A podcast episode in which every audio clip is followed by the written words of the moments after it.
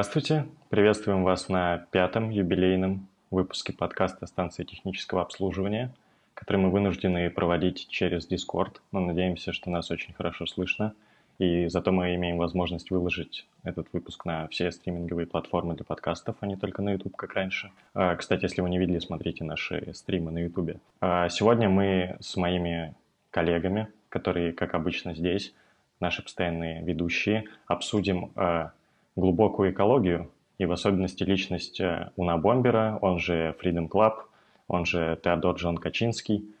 Э, мы хотели бы сразу сказать, что мы, конечно же, не одобряем терроризм, экстремизм и ничего из этого ни в каком виде. У нас развлекательный образовательный подкаст, поэтому просто обсуждаем интересные идеи, которые нам кажутся забавными, и хотим рассказать вам о них. А со мной сегодня, как обычно, Андрей Тунберг. Приветики. Э, Николай Фреско. Добрый день. И я забыл, как я хотел назвать себя на самом деле, но пусть я буду Кирилл Мартынов, величайший эксперт политической философии. Для нас, а... для нас для всех стало открытием, кто мы сегодня, так что я думаю, Кир... да. Кирилл нас удивил ну, давайте расскажите мне, слышали ли вы что-нибудь про Унабомбера до того, как я всем начал про него рассказывать, бегать, как Это сумасшедший? важное, важное дополнение, да, потому что так бы я начал выпендриваться, а тут возможности нет. Я не слышал ничего до того, как ты начал всем рассказывать. Я, я бы тоже сказал, что э, я до этого я помню, что я слышал однозначно о громком деле, связанное, которое, собственно, мы будем сегодня обсуждать, о том, что когда-то в Штатах рассылали посылки с бомбами. Однако на этом все, что я знаю, собственно, все. Да. То есть э, я просто знал, что существовал такой прецедент. Однако условно говоря, кто это делал, по, с какими политическими целями и мотивациями, все для меня это было неизвестно. Вот, а поэтому... Тут есть интересный факт. Дело в том, что расследование по поимке Унабомбера, оно было и остается самым дорогим расследованием в истории ФБР. Для того, чтобы его поймать, были использованы лингвистические методы, в общем, идентификации человека, что тоже было в новинку для того времени для Федерального бюро расследований. Поэтому дело очень знаковое. Ну, я бы, наверное, еще хотел рассказать про то, что в Вашингтоне есть музей, который называется Ньюзиум и там выставлен домик у Набомбера, и можно всем в него зайти, посмотреть, узнать про то, как велось расследование, про то, кто он такой. Да, ну тогда я, наверное, расскажу, что он, как мы можем понять по его фамилии, был э, человеком польского происхождения, э, иммигрант во втором поколении в Америке, и он обладал экстраординарными умственными способностями. В пятом классе он прошел IQ-тест, который показал, что его IQ равняется 167 пунктам, и из-за этого ему разрешили пропустить шестой класс в школе. В 15 лет он закончил школу, в 16 он поступил в Гарвард, в 20 он стал бакалавром э, математики в Гарварде. Уже в 25 он защитил э, докторскую. Люди, которые с ним работали, его научный руководитель, он сказал, что это было самое впечатляющее и самое интересное исследование, которым он когда-либо руководил.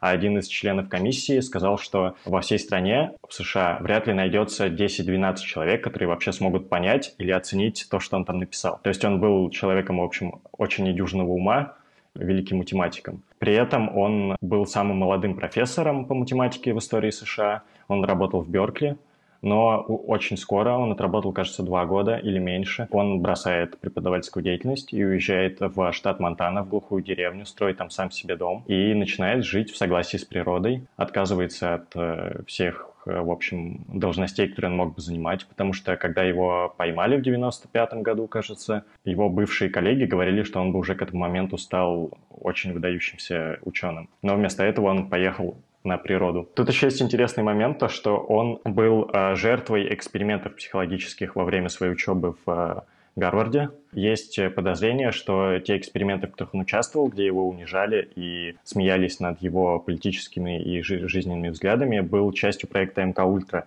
Это такой проект ЦРУ, который когда-то занимал около 6% всего бюджета ЦРУ. Это проект по психологическому изменению сознания людей, который они пытались разрабатывать, чтобы потом на допросах людей эффективно, собственно, допрашивать и выбивать из них информацию. Это такая известная конспирологическая тема в США. И, например, сюжет сериала «Очень странные дела», он во многом вдохновлен проектом МК Ультра.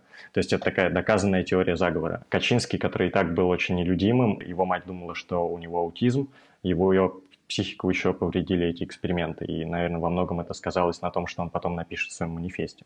Ну, а можете рассказать тогда уже про более позднюю биографию, про, собственно, терроризм?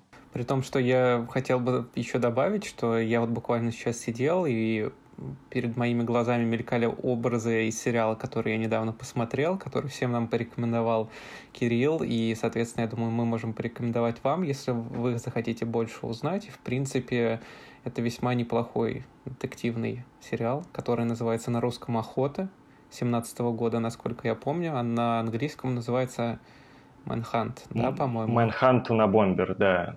да. Э, сериала Discovery. Да, то есть буквально все, что сейчас рассказал Кирилл, там, там, там показано. Вот, и смотрится весьма очень интересно. Мне в этом сериале больше всего нравится момент, когда коллега главного героя, ФБРовца, начинает ему рассказывать про этимологию славянских языков. Это очень странный и прикольный момент. Славяне не знали, как называются деревья, поэтому они славяне, а не кто-то либо другой. Имейте это в виду. И жили они на болотах. Интересно, насколько это действительно правда, да? Потому что я думаю, нам очень сложно это оценить, не будучи А есть, э, это, это действительно есть такая гипотеза, да, в лингвистике. Круто.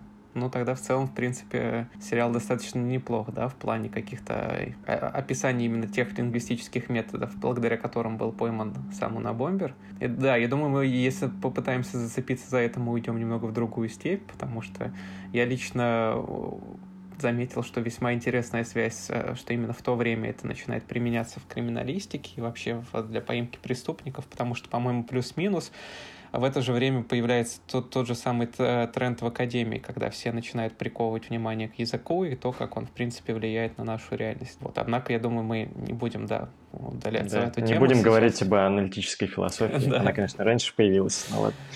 Не будем начинать душнить именно в этом направлении. И по предложению Кирилла мы перейдем к описанию того, как он, как он начал совершать теракты свои. Да? Я не уверен, что, к примеру, я могу точно, точно рассказать форнологии. Буду рад, если вы меня поправите. Вот, однако, мне кажется, в этот момент все еще очень важно сказать, что, наверное, достижение никакой политической цели, просвещения и всего остального, оно не стоит таких методов и инструментов. Однако, если мы сейчас просто рассматриваем этого человека и его биографию, то стоит сказать, что первую бомбу он, по-моему, сделал спустя 7 лет, да, по-моему, насколько я помню после того, как он ушел э, жить отшельником. Примерно, я... да. Через 7-10 он... Первая атака в 78-м была. Да, и, и здесь, наверное, важно сказать, что это было именно психологически очень страшно для американцев того времени, потому что они получали информационные сводки о том, что неизвестный, неизвестный террорист рассылает бомбы, и все очень стали панически бояться почты и каких-либо отправлений. А если же посмотреть на саму историю терактов, то там, по-моему, погибло около трех человек и около десятка... Да, ровно три. Около десятки. Ровно три и 23 раненых. Да, вот, вот. Такое количество пострадавших. То есть э, просто это дело, по-моему, до, до 11 сентября да, это было до 95 -го года. Да, и к тому, что до 11 сентября он, он э, назывался террористом номер один в Соединенных Штатах. Вот, при том, а, что... А, да, да, да, да, безусловно. Он однажды чуть не взорвал самолет. Да, потому что ну, тогда бы количество погибших, естественно, увеличилось весьма-весьма серьезно. Однако, если же мы сравниваем с теми терактами, которые начинают проходить уже в новое, новое время, ну, то есть новое время я имею в виду наш, наш 21 век в Европе, то вы можете представить, что количество смертей, э, оно резко увеличивается, однако на тот момент, когда террор, наверное, только начинает использоваться для достижения политических целей, уже те цифры, о которых мы говорим, вызывают серьезную панику и опасения у американцев. Вот. Я хочу сказать, что э, вообще, типа, я про унабомбера настолько ничего не слышу, что это даже становится странным, потому как э, до 11 сентября он, получается, был террористом номер один. Э, где о нем говорили в честь этого? Почему? Ну, мы тогда не родились просто. Типа, Нет, я про него говорили. Я понимаю, но должны ли быть, должны же быть какие-то события, когда его можно вспомнить было, привести к какому-то еще теракту, связать хоть как-то с чем-то, но он буквально не мелькал нигде. А с чего взят сериал в 2017 году вообще? То есть он, э, это типа, эффект спот... Манделы. Тоже забавно. На самом деле, это, знаете же Андреаса Брейвика, да, еще одного ужасного террориста, а, он э, занимался тем, что он распечатывал и распространял и публиковал в сети манифесты на бомбера. Ага, то есть какая-то связь. связь с будущим все-таки есть. Неплохо. Да. Я думаю, просто это очень, очень максимально локальная история, которая, в принципе, не... Здесь, возможно, мои коллеги-соведущие смогут поспорить, потому что действительно то, тот же факт, который был сказан о Брейвике, то, что показывает, что она все-таки вышла за пределы Соединенных Штатов, однако мне кажется, что этот выход, он был связан исключительно с людьми, которые допускают, допускают террор как инструмент для борьбы и которые допускают, в принципе, такое очень, очень жесткое сопротивление и использование его для отстаивания своих тезисов. Однако же именно в какой-то мировой мейнстрим, глобальные медиа, мне кажется, все это не, не получило такой широкой популярности. Что думаете? Ну вот а, а, откуда, откуда взялся сериал, я в итоге правда не понимаю, потому что я слышал, наверное, про Бомбера когда-то, там, лет пять назад, но вот я про него начал много слышать и узнавать действительно в последние года 3-4. Не знаю, почему он стал вновь актуален. Я бы предположил, что со временем, возможно, когда трагедия перестает э, быть столь острой для, ну, если мы говорим про этот случай, то для американского общества. Я вот такое сделал предположение. Вообще, мне кажется, в Штатах есть такая штука, что все их террористы, маньяки и прочее со временем получают некую эстетизацию и вообще становятся предметом массовой культуры, да, что, что очень необычно, потому что, ну, если вспоминать эти истории, то они строили, строились на огромном количестве личных трагедий и всем остальном. Еще, не дай бог, какой-нибудь такой персонаж становится кумиром у некоторых представителей правой тусовочки, то это же вообще ужас начинается. У некоторых представителей школьников особенно, вот э, самая ну, опасная то есть группа. синонимичные понятия, по-моему. Ну, не надо, не надо. А, что еще хотел сказать? Я хотел сказать, что Унабомбер, э, он 42-го года рождения, ну, точнее, это Ткачинский 42-го года рождения, и он сейчас отбывает пожизненный срок без права досрочного освобождения, и сейчас ему 77 лет, прямо как нашему предыдущему герою Эдуарду Лимонову «Земля ему пухом». А, отличное поколение у них было, в общем. Поколение людей, которые любят посидеть в тюрьме всю жизнь. Да. А, по поводу клички на бомбер. Он сам себя так, естественно, не называл. Это его так прозвали, собственно, ФБРовцы из-за того, что он бомбил университеты и... Авиалинии. А, авиалинии, да. Да-да-да, аэропорты, собственно, University and Airline Bomber. Тут интересно то, что, да, его все атаки, они были связаны с его философией. Во-первых, он до последнего никто не знал, что это один террорист, потому что он везде представлялся как Freedom Club, как будто это множество людей. И манифест написан от лица нескольких людей, как будто бы. То есть он постоянно подчеркивает, что это мы, а не он один. И он делал свои бомбы из природных материалов, красил их там в зеленый цвет и всячески подчеркивал, а, за что именно он борется. И, собственно, объектами его атак постоянно были высокотехнологичные производства, аэропорты, университеты. И, собственно, гуманитариев он вроде особо не бомбил, только технарей. А еще хотелось бы сказать, что на днях умер Карло Пенти Линкола, человек, которого часто вспоминают вместе с Унабомбером, другой представитель глубокой экологии. Я думаю, что пару слов я, наверное, про него скажу в процессе обсуждения философии Качинского. Они хоть оба и были такими странными борцами с технологиями, но у них немного были разные взгляды. А сейчас, я думаю, надо сказать про вино выпуска, а потом мы перейдем, собственно, к манифесту на Бомбер. Кто что пьет, ребят? Да, давайте я дерзну начать сегодняшний хит-парад наших напитков. У меня э, вот я прямо держу в руках великолепную бутылочку из э, самого отборного пластика, который только существует на этой планете. Напиток, который называется Кока-Кола без сахара. Вот я считаю, что это самое великолепное вино, которое есть, и позволяет вам в любом фастфуде брать кучу, кучу всякого неполезного, при этом как вишенку вы берете колу без сахара, и, в принципе, вы соблюдаете правильное питание, чем я сейчас и занимаюсь. Как говорил, как говорил Дональд Трамп, я не видел ни одного нежирного человека, который бы пил колу без сахара. Да, я благодарю Кирилла за комплимент моему телосложению через... Это не я, это Дональд Трамп. через, через слова Дональда. Однако, однако мы не занимаемся по-прежнему фэт-шеймингом, друзья, так что...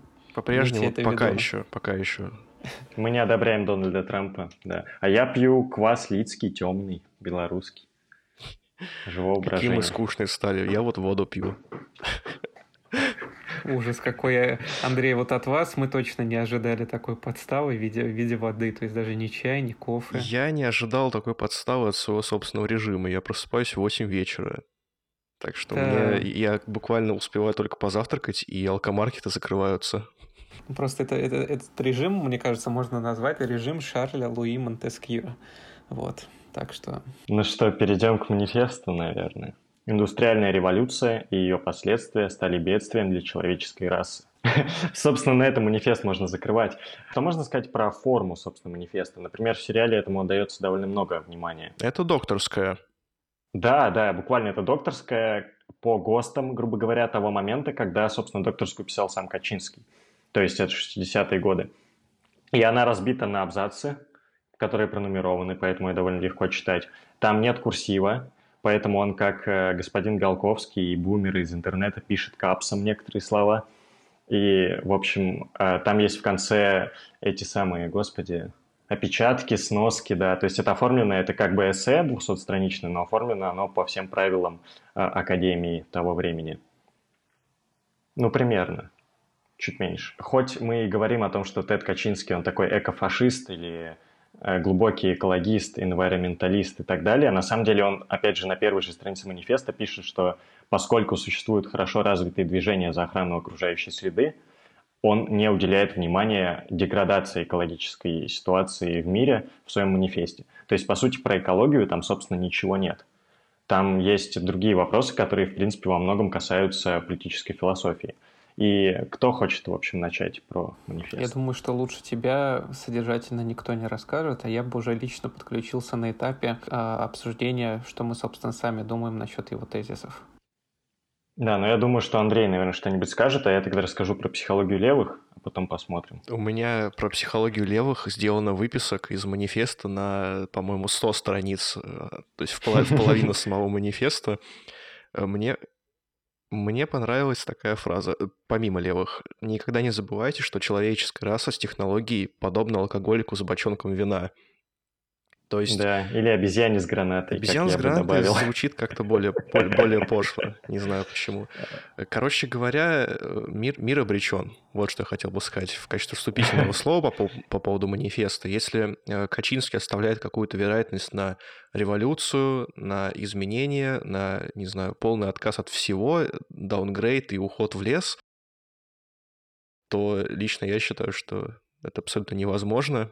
Э, и Мишель Вальбек был прав, нам просто как бы конец. То есть все, западная цивилизация умерла, вслед за ней умрет да, весь мир. Да. Можете расслабиться Как бы мы уже. опять все сводим к Вальбеку, но да, действительно, настроение, общие манифесты рифмуются отлично с его книгами, потому что а, главная идея Качинского в том, что мир, он безумен, и он живет неправильно, не так, как должна жить человеческая раса. В общем, все идет не так, все идет неправильно. И он говорит, что главным проявлением безумства нашего мира является левые идеологии. И он говорит о том, что на примере, собственно, этих левых идеологий он расскажет, э, что не так с психологией современных людей. И он говорит, что на самом деле левые — это не политическое движение, это состояние души, тип. да.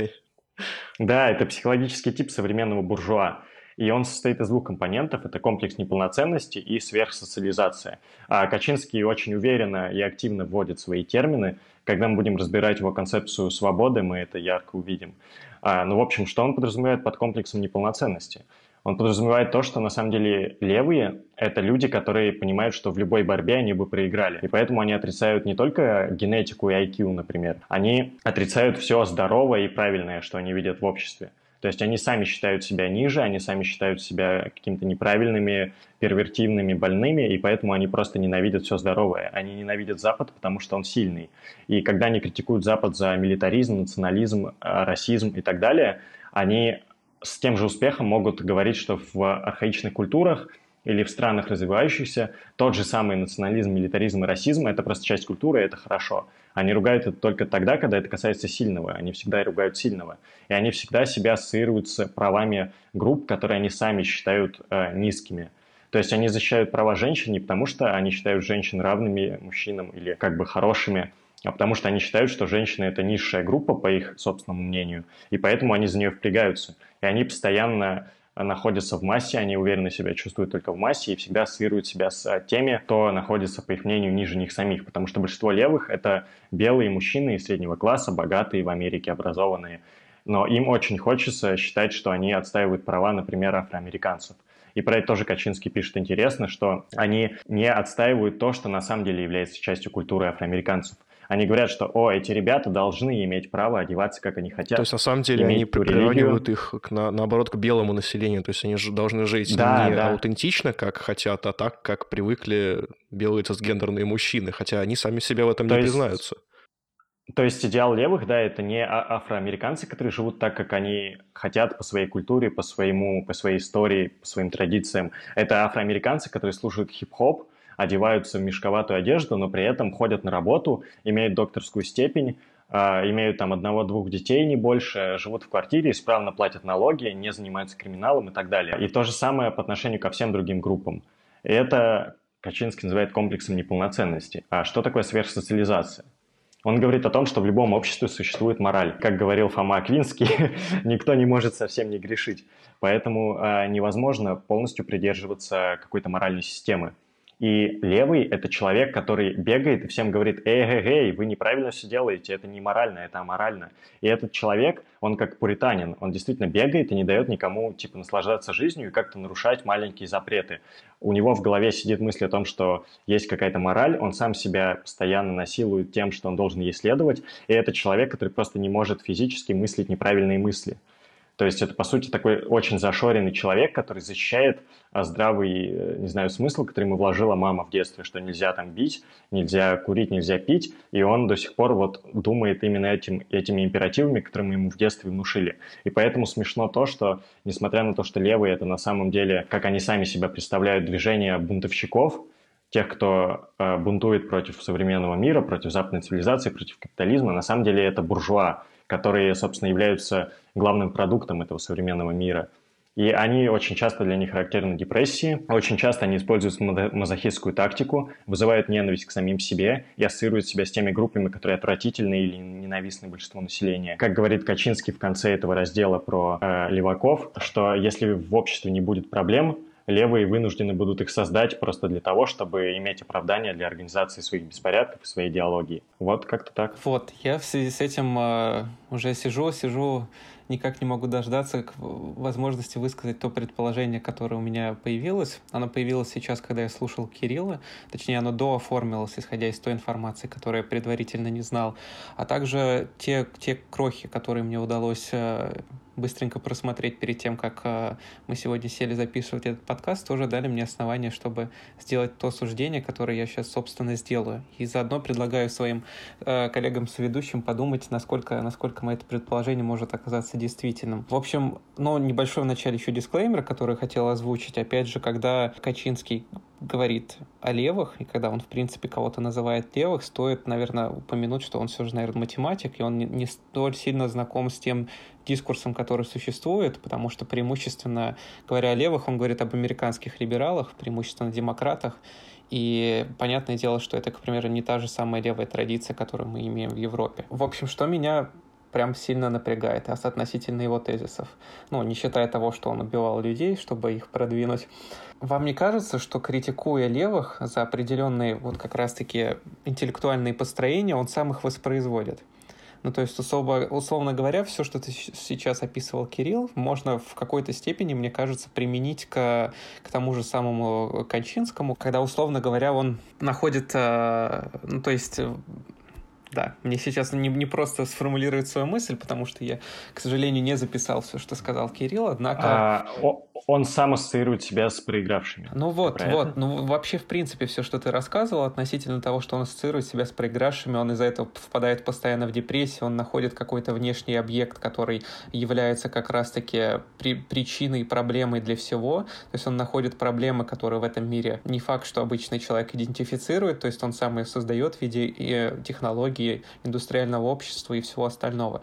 И более того, мне кажется, что вот э, если мы говорим о каких-то принципах и ценностях левых, именно левых, если мы опять же, вы можете вспомнить наши предыдущие выпуски о том, что стоит вспоминать все эти условности, когда мы используем эти классификации. Однако, на мой взгляд, одна из особенностей вот именно людей, которые придерживаются там социалистических, коммунистических взглядов, у них всегда есть нечто внешнее, внешнее, что на тебя влияет, над тобой доминирует, и всегда во всех, условно говоря, коммунистических, социалистических идеях там минимально присутствует э, персональная воля субъекта. И всегда субъект является некой марионеткой, которая, которую колбасит со всех сторон какие-то внешние условия в виде буржуа, капитализма, других каких-то больших миросистем, которые влияют и давлеют над ним.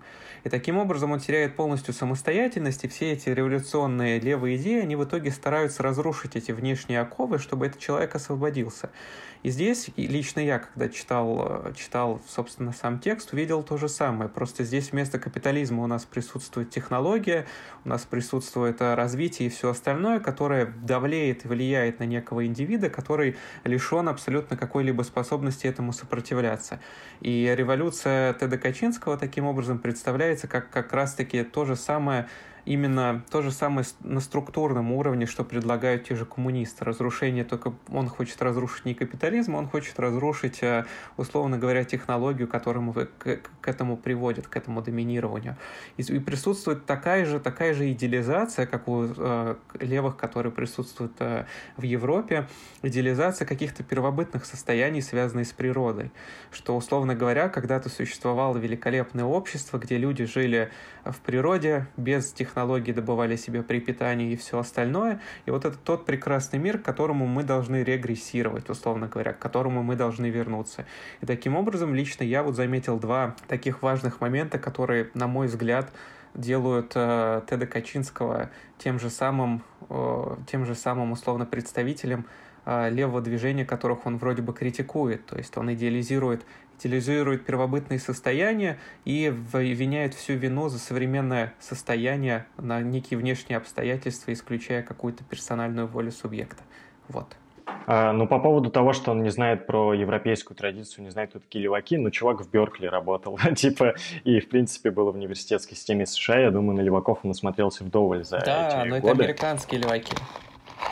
Ну, он, э, то есть он говорит о том, что он э, имеет в виду именно психологический тип людей, с которыми он часто взаимодействовал, там профессора, какие-то инженеры и так далее. То есть он, ему, в принципе, до, лампочки, до лампочки политическая философия леваков, история их, там, европейский коммунизм, не знаю, что такое. Он просто говорит о людях, которых он видит, и говорит, что эти люди, они находятся в плачевном состоянии, и, по его мнению, они вот именно показывают э, всю глубину падения современного общества.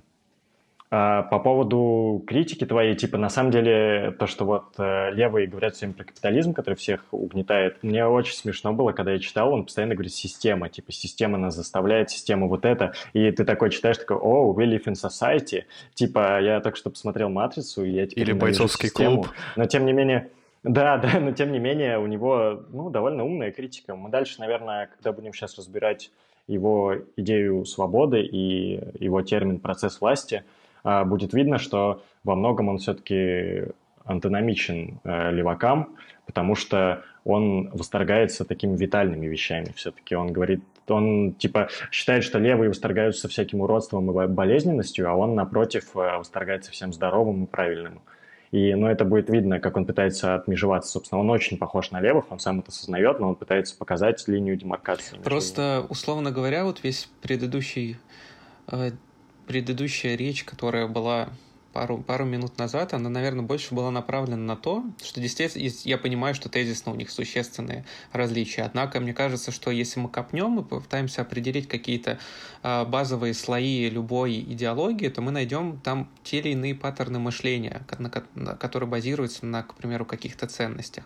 И в этом плане, если мы все же, все же, как бы мне этого не хотелось, пытаемся использовать э, дихотомию лево-право, то у левых как раз-таки вот присутствует этот момент с слабым индивидом и внешне давлеющей средой. У правых же в это же время, на мой взгляд, всегда присутствует сильный индивид, на которого очень много возложено в плане ответственности и всего остального. И невозможности э, каким-либо образом ограничивать деятельность этого сильного индивида.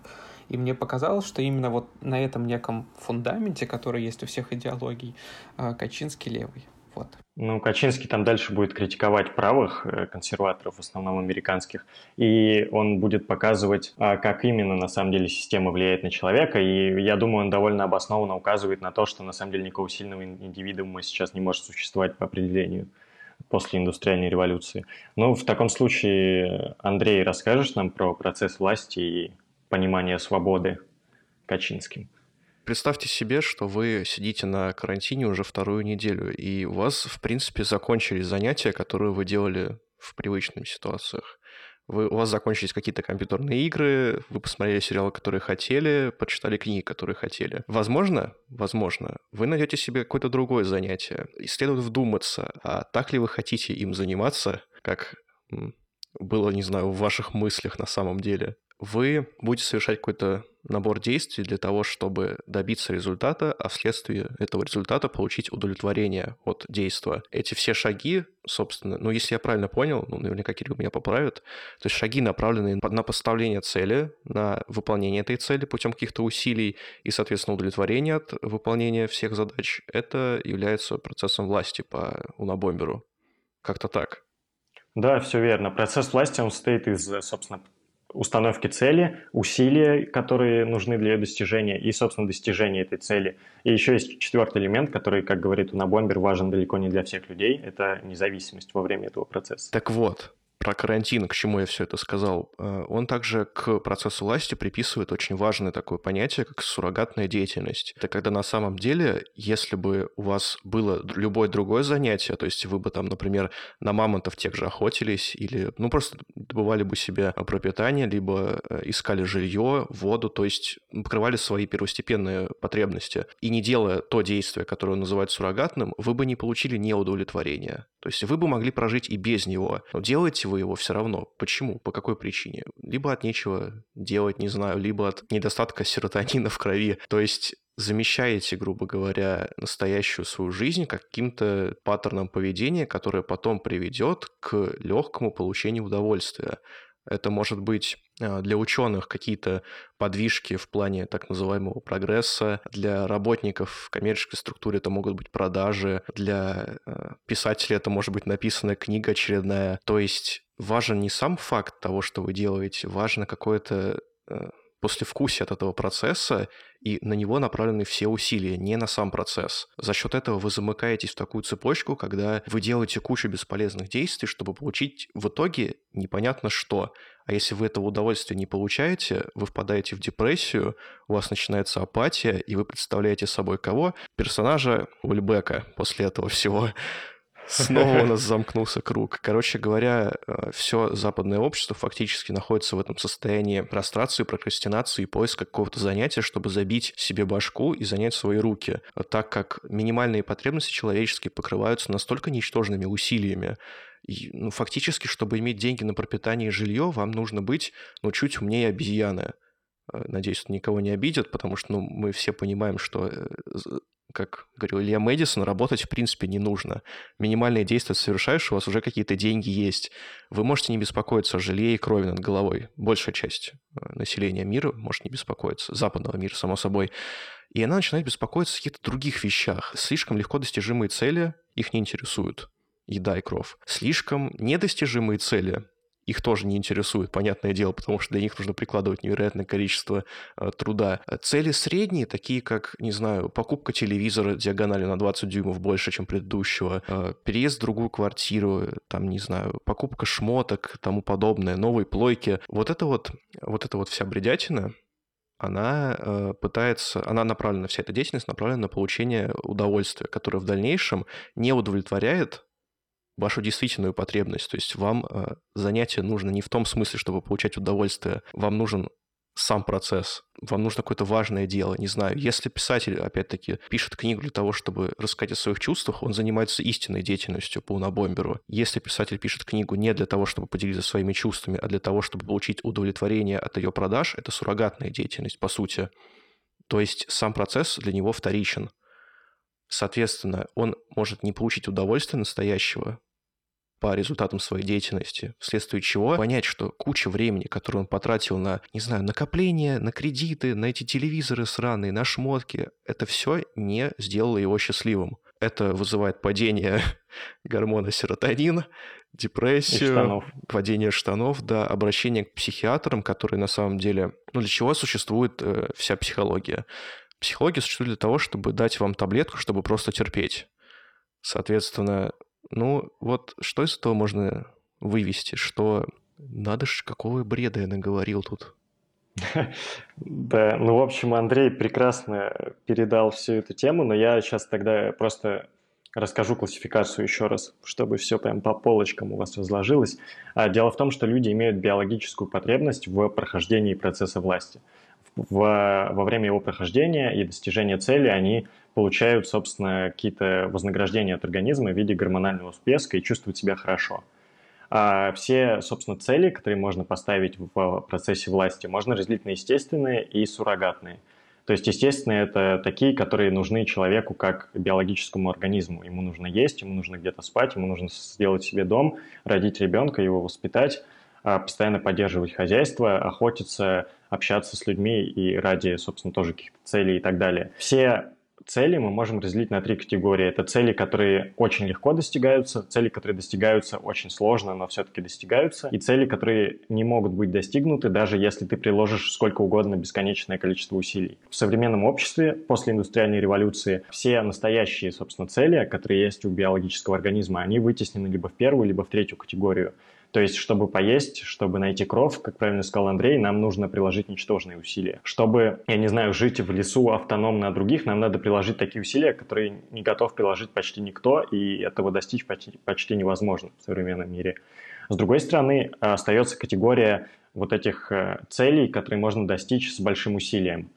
А, и именно они дают, собственно, больше всего тебе гормонального всплеска, именно они нужны для поддержания нормальной жизни организма без депрессий клинических и прочих психологических расстройств. И все эти цели, которые сейчас существуют в этой второй категории, они все суррогатные. Это наука, это активизм, это работа, это спорт и так далее. То есть все, чем занимается на самом деле большую часть времени современный человек, это суррогатная деятельность, которая не приносит тебе такого удовольствия, как удовлетворение естественных потребностей. Как-то так.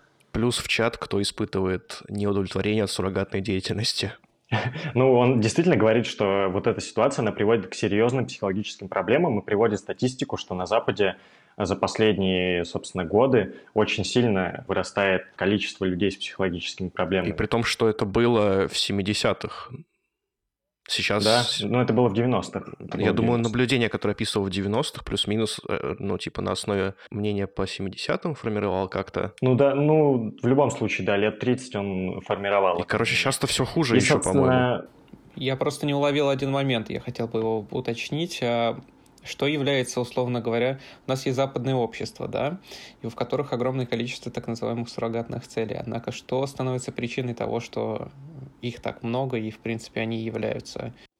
А про это мы поговорим дальше, когда будем говорить про развитие технологий, да, но в принципе развитие технологий является этим фактором, потому что сейчас человек функционирует как часть большого социального организма, и он должен ходить на работу и заниматься наукой, работой, гуманитарной деятельностью и так далее. Без этого все развалится. А если ты большую часть времени тратишь на эту деятельность, научную, спортивную, гуманитарную работу и так далее, то э, получается, что у тебя нет, во-первых, времени на удовлетворение твоих естественных потребностей, а во-вторых, система за счет того, что все люди занимаются суррогатной деятельностью, дает тебе очень легкий доступ к естественным целям. То есть, чтобы покушать, тебе надо просто спуститься в пятерочку, взять там хлеб, вернуться обратно, намазать его маслом и съесть. Это, это не усилие, это просто затраченные 10 минут жизни. Как я понял, причина в том, что естественные э, цели, естественные потребности приносят больше удовольствия, у нас нет на них времени, правильно?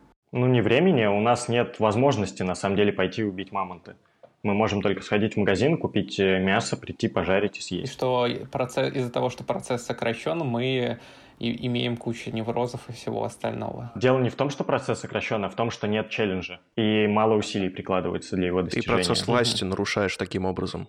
Однако и ну, то есть основной челлендж, он же перенесен, если пользоваться его э, понятиями, да, он перенесен в суррогатные цели, правильно? Правильно. Все да, так, почему тогда как бы челлендж в других целях он не приносит удовольствия? Би биология. Ага. Потому что когда ты, когда ты написал научную статью, твой организм не чувствует, что ты на самом деле сделал что-то важное. А когда ты не ел два дня, и твоя семья не ела два дня, ты нашел оленя, убил его, зажарил, все поели, ты чувствуешь больше удовлетворения. Мне кажется, это очень скользкая дорожка в том плане, когда мы пытаемся вообще, в принципе, удовлетворение как, как некую сущность поймать, и тем более ну, распространить некие единые правила ее появления у всех людей, особенно в... Это, это, это сложно квантифицировать, да, но он здесь, в общем-то, ну, он как бы он ссылается на свой опыт, просто на свои наблюдения. Угу. Вот. Ну да, как. То есть люди, которые глубоко увлечены в суррогатную деятельность, они никогда не испытывают удовлетворения и никогда не находятся в состоянии покоя. Потому что они должны подчиняться системе, они должны находиться в состоянии покорности, и цели за них – это четвертый компонент процесса власти, независимость. Цели за них ставят другие люди. Вот в этом еще главная да, проблема. Я, я понимаю, просто как, как и многие какие-то теоретические концепции, которые пытаются определить природу людей и все остальное, я периодически пытаюсь их применять на себя, чтобы понять, в принципе, насколько я могу найти такую же штуку в своем опыте. Вот, и здесь же просто у меня сразу же появилось такое небольшое напряжение, которое, на мой взгляд, связано с тем, что, условно говоря, у меня был опыт того, когда мы ходили в походы, и, условно говоря, питались там тем, что, что мы, условно говоря, к примеру, там поймаем речке, да, то есть какую рыбу мы поймаем, то, то и будет, к примеру, нашим обедом, ужином. И в этот же момент у меня есть опыт э, написания, к примеру, академических, околоакадемических текстов и последующая оценка этих самых текстов. И мне кажется, что вот я когда пытаюсь, условно говоря, сейчас на неких таких умозрительных э, весах взвесить удовольствие от одного и другого процесса, то именно плод и оценка моей интеллектуальной деятельности кем-то, он для меня является намного-намного выше, чем, чем то, что я просто поймал рыбу и смог съесть ее, удовлетворив вот эту естественную потребность. А с этим, по большому счету-то, никто не спорит, с тем, что для тебя это является большим удовлетворением. Но э, у Набомберова на это, если бы он был наш, ну, на нашем подкасте сейчас, сказал, что э, видишь, ты сам заикнулся о том, что важна оценка со стороны твоей деятельности. Я условно просто это привел как пример, потому что как бы та академическая деятельность, которая у меня была, она пока связана исключительно с оценкой, к примеру. Если мы говорим про, будучи там преподавателей или коллег или еще кого-то. Но, однако, в, этом, в этой части присутствует огромная доля того, что мне безумно нравится самому, что какие-то свои мысли я могу выстраивать логические цепочки и превращать их в какой-то вот интеллектуальный продукт. То есть ты бы был бы счастлив без оценки твоего как бы твоих работ со стороны, просто писал бы их один, сидя дома, и было бы окей. В стол. Слушайте, ну, хороший вопрос. Я бы не был, я легко могу ответить. Да, я, я понимаю, ну, собственно, что, что, что мы им пытаемся определить, но я просто пытаюсь сейчас вот прям в прямом эфире буквально рефлексировать свои переживания каким-то образом. Я могу сказать, что мне приносит удовольствие ну, процесс этой деятельности. Ну, то есть, к примеру, я когда понимаю, что какая-то тема, будучи там американскими консерваторами или что, она меня цепляет, я начинаю что-то читать и писать. И что вот как бы это самый момент, когда я начинаю каким-то образом реализовывать этот проект, он приносит огромную часть удовольствия. Вот. Не знаю, насколько удовлетворительно я в итоге ответил, но... Ну, ответ-то понятен, но мне кажется, к, к сожалению, я не философ, я, да, сварщик, и поэтому мне трудно очень ухватить и сформулировать вот эти вот образы, которые у меня в голове вер- вертятся, но э, куча предустановок, которые существуют в нашем мире и которые, безусловно, навязаны там, опять-таки по унабомберу, безусловно, навязаны тебе индустриальным обществом, они, мне кажется, не дали бы тебе быть несчастливым от суррогатной деятельности, даже если бы ты этого не понимал. То есть ты будешь спорить, будешь припираться, но на самом деле ты находишься э, во всем этом замкнутом круге, поэтому, ну, то есть у тебя не худший вариант, ты, по крайней мере, счастлив, как, ну, типа, иллюзорно, иллюзорно счастлив. Есть люди, которые не иллюзорно несчастны, и для них-то это намного хуже. Мне кажется, ну, я не смогу поспорить, короче говоря, с тем, что ты испытываешь удовлетворение, и это честно. К счастью, я не Таткачинский. Ну, мне кажется, что, что не стоит с этим а спорить. Мне, мне очень хочется, но я не могу. Потому что я-то сам вот, э, для меня эта тема очень актуальна. Я, я, я схожу с ума на этом сраном карантине, как раз от того, что вся моя деятельность по большому счету является суррогатной. Я честно себе в этом признаюсь, все, что я делаю, для того, чтобы время убить. Это грустно, грустно и печально очень. Я бы лучше маму-то пошел бы завалил, конечно. Наверное, просто, да, я бы хотел как-то если коллеги согласятся с тем, что я, как, как я подытожу этот весь диалог, что мы не приходим к каким-то определенным выводам, однако просто стоит на мой взгляд, с осторожностью относиться к любой экстраполяции своего персонального опыта на, на, на, на целое человечество. Да, там, если вам не 12, российские... 12 лет, а мне как раз, кстати, 12 лет, поэтому я свой опыт вообще на все подряд вешаю. А у Набомбер вообще все это написал, потому что ему баба не дала, мы да, из да. это узнали. Да, я, кстати, хотел как раз задать вопрос э, Кириллу как главному человеку, наверняка, который больше всего знает про биографию, насколько это, условно говоря, этот э, откуда, собственно, взялся этот сюжет в сериале, насколько он реален. Да выдуман он. Я на самом деле, я понятия не имею. Я знаю, что его реально уволили с работы, его брата. И я знаю, что его брат его издал, в общем-то. То есть в сериале все показано чуть более кучеряво, что там прям расследование-расследование а вроде как просто брат узнал его стиль и сам позвонил в ФСБ, точнее ФБР. Ну, в общем, ну это не то. Сам он на Бомбер отзывался о сериале о том, что там буквально все выдумано. Ну, скорее всего, так и есть, да. Ну, любое художественное произведение, тем более такого стиля, типа на реальных событиях детектив там всегда. Да, паранормальное явление тоже основано на реальных событиях. Мне больше, больше всего интересно, откуда у него появилась возможность в одной из самых строгих тюрем США посмотреть этот сериал. А, он же написал еще несколько вроде бы книжек в этой тюрьме. И еще познакомился с другими террористами. У него был кореш, который был замешан в теракте 11 сентября. Они с ним дружили в тюрьме, пока того вроде не это не подвергли смертной казни, если Однако ничего не одно дело как бы сидеть э, в четырех стенах, когда у тебя есть вроде бы там карандаш и бумага, другое дело иметь э, средства, средства технологии, на котором можно посмотреть сериал. Ну, у Лимонова в Лефортово такого не было, наверное, да. Ну что, давайте я расскажу про свободу, про Поуна Бомбера. Давайте. Да, ну, в общем, это связанная с предыдущей темой. Под свободой в этом манифесте подразумевается возможность пройти через процесс власти с настоящими целями, а не искусственными целями суррогатной деятельности, без вмешательства, манипуляций, надзора со стороны кого бы то ни было, особенно со стороны крупных организаций. Собственно, процесс власти – это и есть такое отражение свободы по Унабомеру. То есть свобода – это не конституционные права, он это довольно забавно критикует.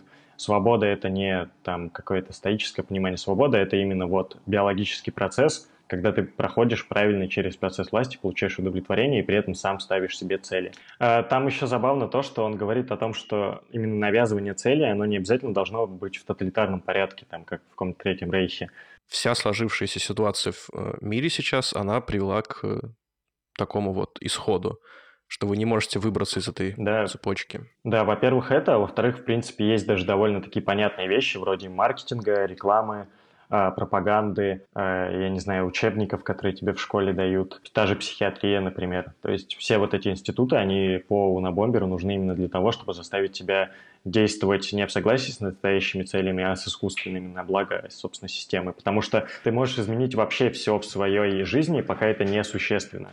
Ты можешь носить любую одежду, ты можешь слушать рэп, ты можешь э, быть приверженцем любой религии, ты можешь заниматься сексом, как ты хочешь. Но пока это не угрожает системе, это разрешено. Как только это начинает угрожать системе, тебя закрывают.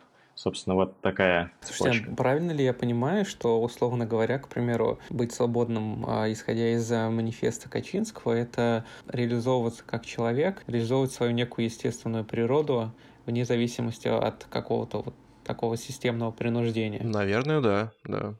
Ну, все так, да. Да, просто я просто... Возможно, мы когда-то поговорим, в принципе, о феномене свободы и каким образом она рефлексируется там в, в традиции политической философии, в принципе. Однако я бы просто хотел вернуться к, к труду Исаи Берлина, да, где когда-то он вывел два типа свободы, разделив их на свободу позитивную и негативную, сказав, что, к примеру, одна свойственна левым, другая правым. Просто, возможно, еще одно такое утверждение к тому, что даже, даже в классификации Берлина, да, Качинский был бы левым с таким пониманием свободы. Ну, во-первых, э, во-первых, в классификации Берлина и консерваторы с фашистами будут левыми, а, а, а во-вторых, ну, все-таки он постоянно утверждает, что он всегда за отдельного индивидуума или малую группу против э, больших, э, грубо говоря, объединений людей.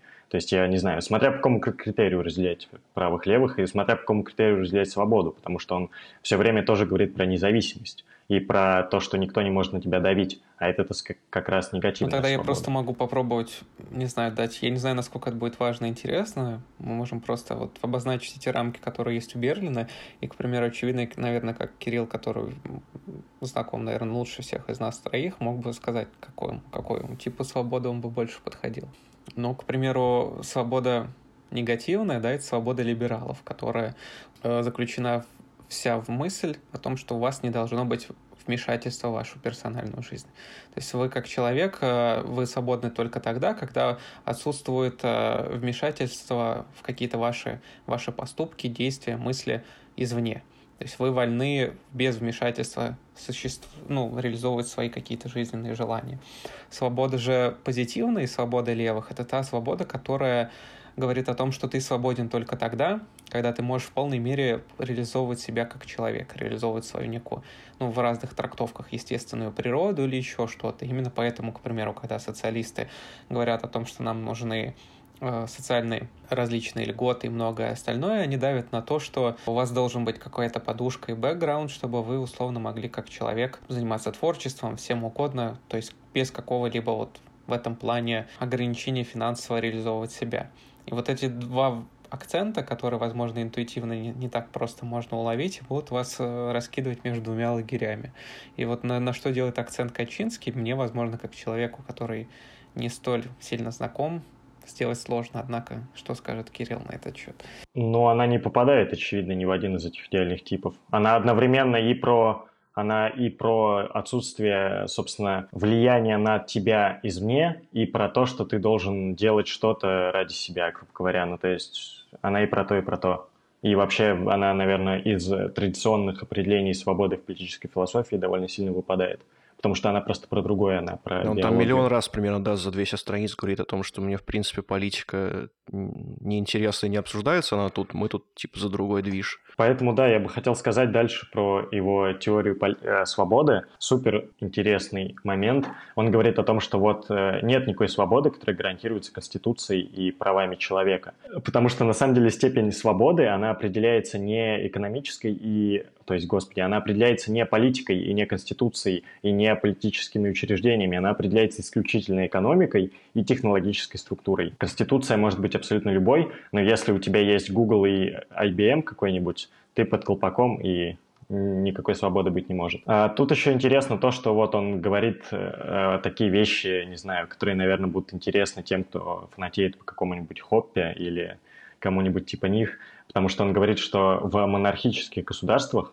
в большинстве городов эпохи Ренессанса и даже в городах, которые не просто были там республиками или монархиями, а управлялись тиранами, они все равно были свободнее, и в них было больше личной свободы, чем сейчас. Потому что тогда, во-первых, не было эффективных механизмов принуждения, какие есть сейчас, типа хорошо организованных э, полиций и войск, э, там, не знаю, систем слежения, интернета, камер наблюдения, информационных досье в этом самом интернете и так далее. А во-вторых, ну, не было просто индустриальной системы, которая всех под одну гребенку гребла. И на самом деле ты мог всегда просто, не знаю, уйти из этого полиса, и делать все, что тебе хочется. Или в рамках этого полиса закрыть дверь, и никто никогда не подсмотрит за тобой, и нет нигде жучков и камер и так далее. Вот так вот так что буржуазная концепция свободы, как он ее называет, она, вот эта самая либеральная свобода, она, по его мнению, просто бессмысленная. Она не туда воюет. Ну, тут, наверное, любой человек, который придерживается других взглядов, это как, как бывает условно во всех, наверное, более-менее известных спорах, они просто будут говорить о том, как, как каждый из них по-разному видит свободу. Да, ну просто это интересно просто в качестве мыслительной такой, не знаю, мысленного эксперимента или такой эквилибристики мыслительной, потому что э, все считают, что современные либеральные демократии более свободны, чем монархии прошлого, а он такой говорит, а, нет. И, в принципе, аргументирует просто, это довольно смотря, интересно. что мы считаем вот быть идеаль... Ну, что для нас идеал свободы. То есть, что такое быть... Ну, он, он, он пишет, что для него идеал свободы. Вот, я хочу тогда и спросить условно. Мы поняли, что такое быть не свободным. Что тогда означает быть свободным? Быть не несвободным, Ставить... очевидно, полностью противоположное. Ставить естественные цели и без внешнего контроля их выполнять, проходить процесс власти. Так, еще раз. Э, ну, то есть отсутствие системы, да, и установка естественных целей. Но ведь, мне кажется, можно, ну то есть э, сам же Кончинский в, в американском обществе стал отшельником, да, ему никто не помешал это сделать. То есть ты в любой момент можешь сам вернуться в это первобытное состояние сейчас, сделать какой-то анклав где-нибудь в Сибири, если мы говорим про Россию, и жить, реализовывая эти самые естественные, условно говоря, цели. Один ты можешь, а целиком мир, как хотел бы у Набомбер, не может. Ну, во-первых, да, во-первых, ты не можешь на самом деле, потому что даже он был зависим от технологий так или иначе. Он там на почту ездил раз в месяц на велосипеде.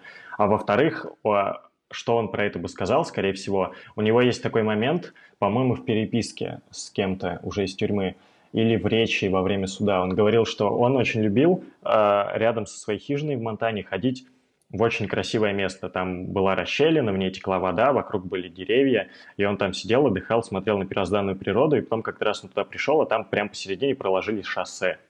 Поэтому, если ты убежишь от технологии и станешь жить в, первобыт... в первобытном состоянии, через 10 лет технологии придут к тебе. Тоже, ну, тоже я думаю, такое, да.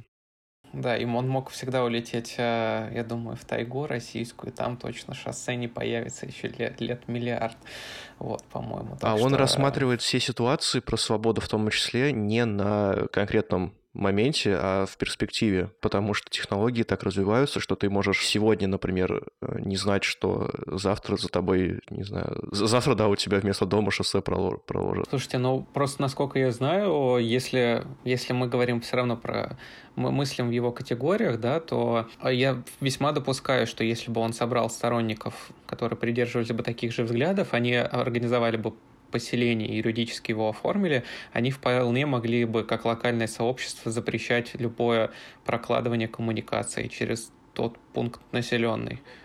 Они бы просто были окружены технологией в итоге, все их земли. И технологии, они как работают? Они же, ну, господи, отрицательные экстерналии. А технологии влияет э, современная не только на место, где она существует. Если ты будешь выделять много углекислого газа в Америке, то климат теплее станет в Чили или в Южной Африке и вообще везде по всему миру. Если у тебя завод будет выбрасывать в реку какую-нибудь гадость, эта гадость пройдет через всю страну по этой дороге и потом еще, ой, по этой реке, и потом еще в океан выплеснется. Поэтому ты от технологий не убежишь, даже если ты себе целый штат выкупишь. Да, предположим, что он э, выкупает этот целый штат, и на границе этого штата э, чуваки выстраивают атомную электростанцию. И она взрывается. А, да, они имеют на это право, потому что, ну, как бы на его-то территорию да, ничего да. не строят. Кстати, вот Линколла, он как раз, э, про которого мы сказали в самом начале, он как раз предлагал такой тип сохранения окружающей среды, когда он соседствует с технологиями. То есть есть какой-то полис, где все живут в современности, есть армия, которая обороняет границы, и есть вся территория, которая искусственно свалена в Средневековье. И большинство населения там, Земли живет в Средневековье. Но при этом летают самолеты, там на границах стоят танки и все такое. Но для Качинского это не выход. И, наверное, давай скажем про, собственно, экспансию технологий и про тоталитаризм технологий. И, собственно, узнаем, почему такой вариант, э, который предлагает Ленкол, он невозможен. Или тот, который предлагает, предлагает Николай. Э, расскажешь, Андрей? Я, как обычно, начну вваливать кучу мыслей своей головы, а ты потом их постараешься выстроить по-человечески. Все, наверное, мы знаем таких людей, которых можно назвать технофилы. Либо же у нас есть среди слушателей люди, которые работают техническими специалистами какими-то и замечали это либо за собой, либо за окружающими. Люди не то чтобы алтари строят, на которых они поклоняются э, технике Apple, они просто настолько прониклись удобствами и простотой жизни, которую предоставляет любая техника фактически, что каждое следующее нововведение в области этой техники, они принимают как должное. И отказываться от каждого следующего нововведения становится сложнее и сложнее с каждым разом. Но сейчас, я думаю, на текущей стадии развития техники это вообще невозможно. То есть, чтобы не э, выстроили ученые сейчас, это введется в эксплуатацию, если это будет коммерчески успешно, и вы ничего не сможете с этим сделать, потому что большая часть людей представит, что это будет просто удобнее, чем ситуация, которая есть сейчас. Там еще страшные такие размышления про генную инженерию есть, про то, что если, не дай бог, она все-таки все-таки выстрелит, то никакого там откатывания назад, назад уже не будет. Там сложные очень вопросики, ну, потом, может быть. Да, он, он там пишет, что вот эта традиционная для Америки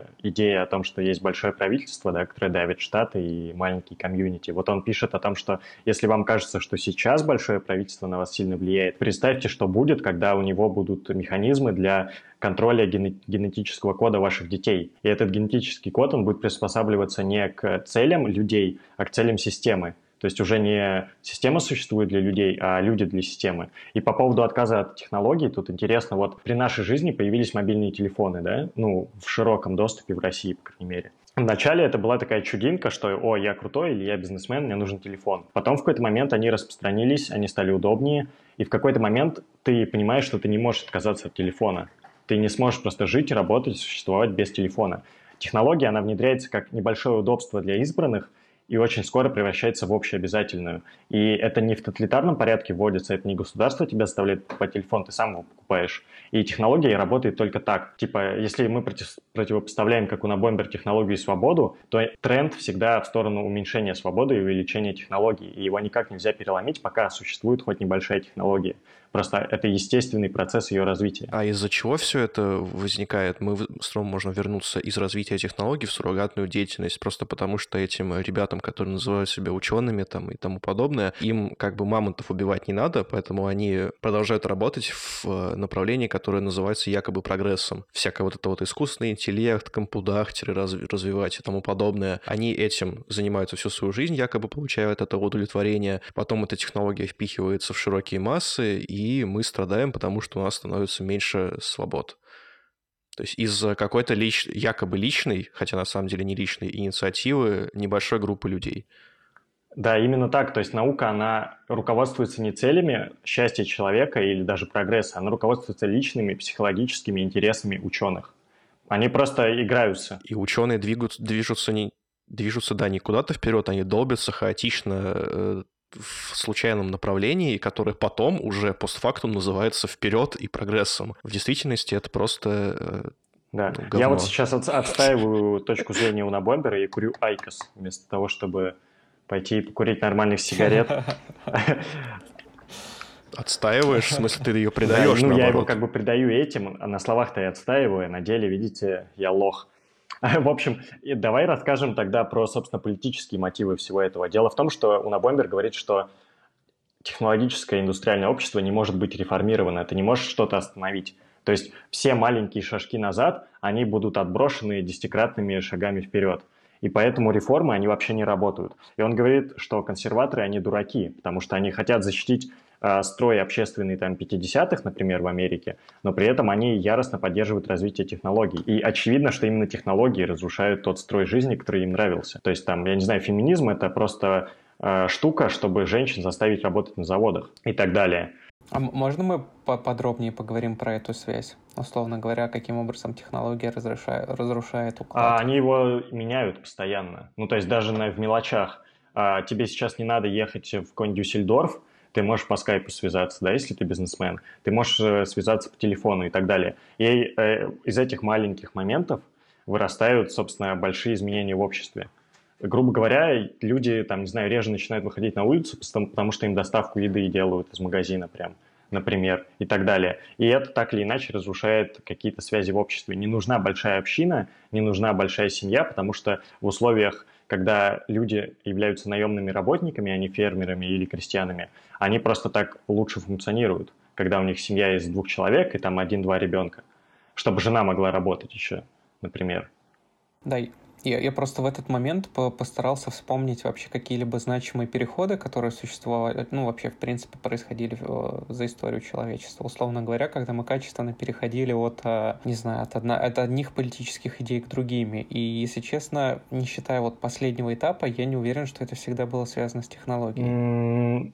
Безусловно, да, не всегда. Я, а я, я думаю, думаю, что да, всегда. всегда. Но так Почему? это и не ну, надо. То есть, когда у тебя появляются там пушки, у тебя реформируется армия. Когда у тебя реформируется армия, ты понимаешь, что тебе не нужен феодализм, тебе нужно национальное государство, чтобы призывать в эту армию людей. Чтобы призывать в эту армию людей, ты создаешь школы и медицинские учреждения чтобы, я не знаю, там дальше осуществлять демократию, потому что она стала возможна из-за технологических решений, тебе приходится там давать уже всем не начальное, а среднее или высшее образование. Тебе приходится строить там железные дороги просто потому, что появляются заводы, которые переплавляют руду в металл, а чтобы переплавить руду в металл, нужен специальный уголь, который находится в другом штате, ты строишь железную дорогу в этот штат, а из-за железной дороги меняется там увеличивается мобильность населения, так или иначе разрушаются традиционные комьюнити и традиционные семьи, которые живут вдоль этой железной дороги и так далее. Ну, это вот последний момент не очевиден, мне кажется. Ну, вполне нет? очевиден, по-моему, потому что появляется железная дорога, молодежь хочет в город, где больше денег, больше развлечений, и они уходят из семьи, чтобы работать на заводе в городе.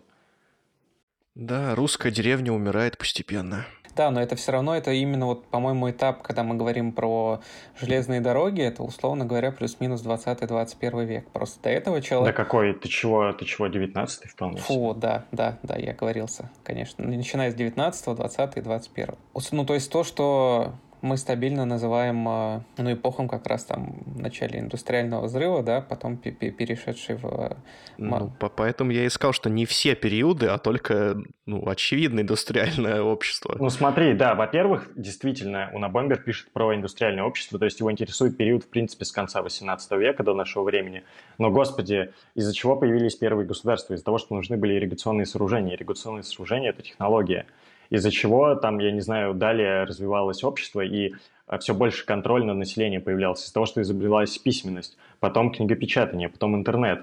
И мы можем найти очень много таких примеров, на самом деле. Но, в принципе, да, Уна Бомбер пишет про э, постиндустриальную революцию. Кстати, про э, ирригационные сооружения у него еще есть интересное наблюдение, что технологии делятся на два вида, и в связи с этим он определяет, какие из прогрессивных движений плане техники можно откатить назад, а какие нельзя. Маломасштабные, по-моему, они называются как-то типа того, можно как будто бы откатить назад э, некоторыми реформациями, а потом они снова вернутся сами по себе, потому что ты какую-то мелочь запрещаешь, она потом у тебя выскакивает в абсолютно другом месте. А ирригационные сооружения те же были крупномасштабными технологиями, как только государство, собственно, само э, упало, его вот эти вот все крупномасштабные технологии восстановить было невозможно по одной простой причине. Завязано большое количество разных людей, э, разной информации и разных знаний для того, чтобы создать некоторую технологию. Скажем, если сейчас упадет текущая система, то никто не сможет через год или 10 лет собрать новый iPhone. Это просто будет невозможно.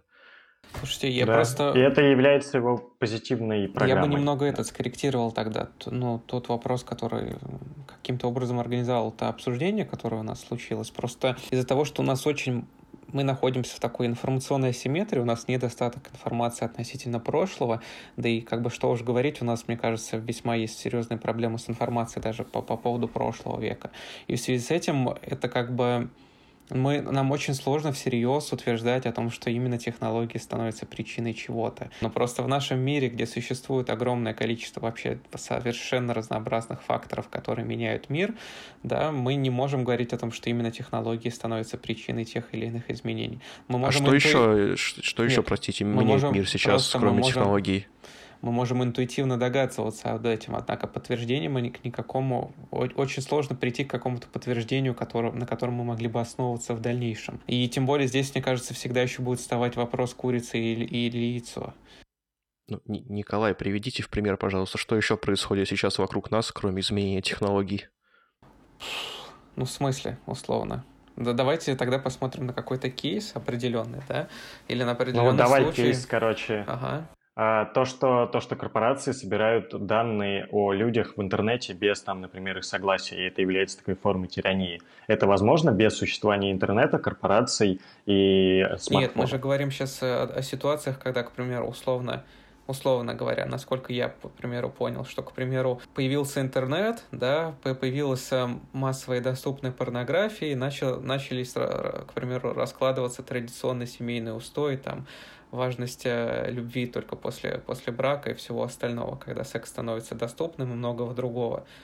Вот, ну, к примеру... Плюс, плюс, плюс минус этот пример близок, но я все-таки чуть-чуть э, в другую сторону ожидал, что ты говорил, что некоторые вещи есть, за которыми мы не можем уследить, помимо технологий, которые меняют наше общество, правильно я понял? Не, условно, вот если мы сейчас посмотрим на пример, который я рассказал, мы не можем однозначно доказать, что именно порнография становится причиной разрушения как бы традиций, когда, к примеру, секс был только после брака, да, условно. Мы не можем об этом точно говорить. Потому Но что я могу можем... точно сказать о том, что любовницы и проститутки, как известно, ну, они вообще были представительницами, как говорится, самой древней профессии. Поэтому насчет института брака тогда просто было по-другому все. Ну, Это, это, это не самый э, яркий и точный пример, который можно привести в данной ситуации. Слушайте, просто он, он нужен лишь для того, чтобы показать, что мы не можем точно это утверждать. Потому что наверняка было множество вещей других, которые разложили эту самую традицию, помимо того, что у нас стал доступен интернет. Ну, в принципе, я согласен. Типа, ну, ну и Качинский, которого я тут отстаиваю, тоже, наверное, согласен. Он говорит, что общество не может быть спроектировано на бумаге, спроектировано наперед, потому что, ну, господи, социальные науки слишком много переменных. Мы не можем точно знать, что именно как работает. Но если мы просто посмотрим но на определенные конкретные свободы, которые у людей так или иначе отбираются за 20 и 21 век, мы почти всегда можем сказать, что это их э, причиной была именно технология. И изменения какие-то в привычках людей и в социальном взаимодействии, они тоже, как правило, за 20-21 век были вызваны изменениями в технологии. И, собственно, поэтому Качинский собственно, не говорит о том, что это как бы единственная переменная, которая влияет, но он просто на нее обращает внимание и пытается использовать ее как, ну, не знаю, основную независимую переменную. Да, но она по-прежнему, как бы по-прежнему это всего лишь не выходит за пределы его некой интуиции исследовательской. Ну да, конечно, вполне возможно, но это не, это не научная работа. То есть тут не будет таблиц Конечно, и нет, регрессий. Мы... Да, я просто, смотрите, условно, этот э, весь диалог не нужен был, чтобы задушнить жестко и отнять там, сколько, наверное, мы уже минут 10-15 об этом говорим вашего времени, а лишь для того, чтобы, не знаю, еще раз подчеркнуть о том, что мы все же говорим об интуиции, условно говоря, да, и нужно быть аккуратными. Вот и все. Да, все так. Ну, собственно, давай тогда заканчивать и говорить про позитивную программу. Что же вообще предлагает Качинский? Собственно, Андрей сказал, что э, если мы не будем что-то реформировать и рубанем сразу всю промышленную систему, то у нас просто все повалится, потому что все завязано друг на друга. В этом плане именно это и пытался сделать Унабомбер, к счастью, безуспешно. И еще интересно то, что в качестве позитивного идеала, то есть, ну, конечно, критиковать легко, да, но надо говорить о том, что, чего ты сам хочешь, собственно.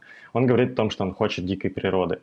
А дикая природа – это не то, что хотят современные, например, зеленые – чтобы природа вот так вот оградил, ну, была ограждена и защищалась человеком, а человек все еще был такой большой силой, которая может на нее влиять, но он не будет этого делать. Качинский говорит, что он будет это делать, просто потому что это тенденция технологического развития. И на самом деле человек должен стать частью природы, он должен существовать либо как индивид, либо как член малой группы и выживать своими силами. То есть его идеал — это дикая природа, где человек — либо умирает, либо убивает животное и ест его. Потому что мы можем сказать, что на самом деле в первобытные времена люди жили там 30 лет, а не 100, как сейчас. Но для Качинского важно, как они жили. Они были счастливее. Важно...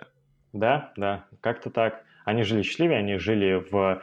вместе с природой, и все такое. Он еще очень смешно пишет про то, что ну, пещерный человек, либо человек из таких архаичных обществ, которые мы до сих пор можем попытаться найти, он может целыми днями, если у него нет дел, просто сидеть и смотреть в стену. Он не знает, что такое скука, ему не скучно, ему, типа, он просто радуется, что ему сейчас не надо прикладывать усилий, он может отдохнуть. Современные люди же, они постоянно завязаны на эту суррогатную деятельность. Ты не можешь просто сидеть и смотреть в стену, потому что, по сути, все, что ты делаешь всю свою жизнь, это не реальная работа, а это вот эта вот скука и смотрение в стену, которую ты пытаешься заместить либо работой, либо спортом, либо развлечениями, например, сериальчиками или порнографией. Как-то так. Соответственно, не может быть компромисса между технологией и свободой. Каждый новый компромисс уменьшает территорию свободы. То есть нужна консервативная революция против технологий. Мне вот так. про соседа понравилось очень, несмотря на то, что все аналогии, ну, понятное дело, это кал, но э, смешная очень иллюстрация, разве что, как э, два соседа, один слабее, второй сильнее, живут рядышком. Сильный говорит слабому, типа, вот отдай мне половину своих земель. Слабый ему отвечает, что, ну, я, я не могу. А сильный ему говорит, хорошо, тогда отдай мне половину того, что я попросил. И слабый уже радостно бежит ему документы подписывать. Все компромиссы в масштабе выглядят примерно вот так. То есть со временем ты уступаешь просто по частям все. Это суды при анкапе, на самом деле. Они так будут работать.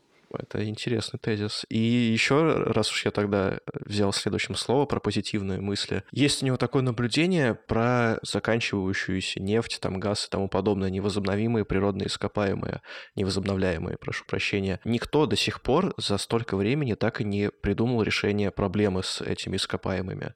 Никто так и не предложил внятного объяснения, как нам бороться с какими-то выбросами в атмосферу. Вы не можете решить самые маленькие свои проблемы, поэтому как вы можете браться за глобальные? соответственно, с глобальной возьмусь я. Уйдем в лес, будем жить там, там не будет проблем э, ни с нефтью, ни с газом, ни с выбросами в атмосферу, которые вы не могли решить.